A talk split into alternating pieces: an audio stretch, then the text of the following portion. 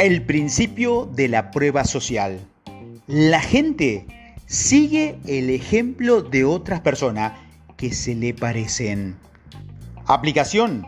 Aprovecha siempre que puedas el poder entre iguales.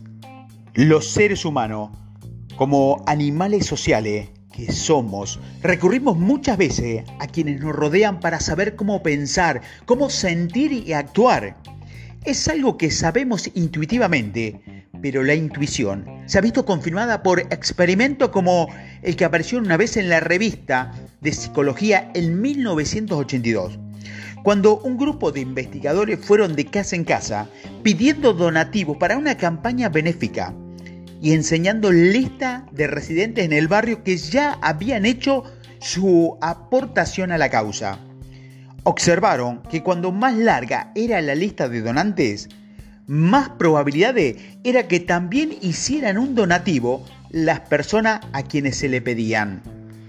Para los destinatarios de la petición, los nombres de amigos y vecinos en la lista era una especie de prueba social de cómo debían reaccionar.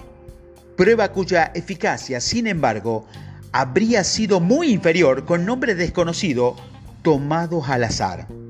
En un experimento de los años 60, descrito por primera vez en esta revista de psicología social, se pidió a varios residentes que devolvieran una cartera perdida de su dueño. Si se le decía que antes ya lo habían intentado otras personas, había muchas posibilidades de que lo intentasen con ellos también. Por el contrario, contarles que alguien de otro país había intentado devolver la cartera no tenía ningún peso en su decisión. Lo que nos enseña estos dos experimentos es que cuando la persuasión corre a cargo de iguales, puede ser extremadamente eficaz. La ciencia confirma que ya lo sabíamos la mayoría de los profesionales de la venta que cuando mejor resultado dan los testimonios de cliente satisfecho, es cuando las circunstancias vitales del cliente satisfecho y del cliente potencial se asemejan. Este hecho puede ser una enseñanza útil para aquellos directivos que se enfrentan a la tarea de vender una nueva iniciativa empresarial. Imagínate que intentas racionalizar los procesos laborales de tu departamento y que hay un grupo de empleados veteranos que se resisten.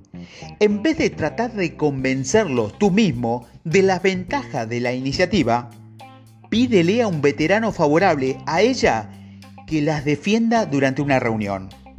El testimonio de un compañero tiene mucho más probabilidades de convencer al grupo que es enésimo discurso de un jefe por decir en poca palabra.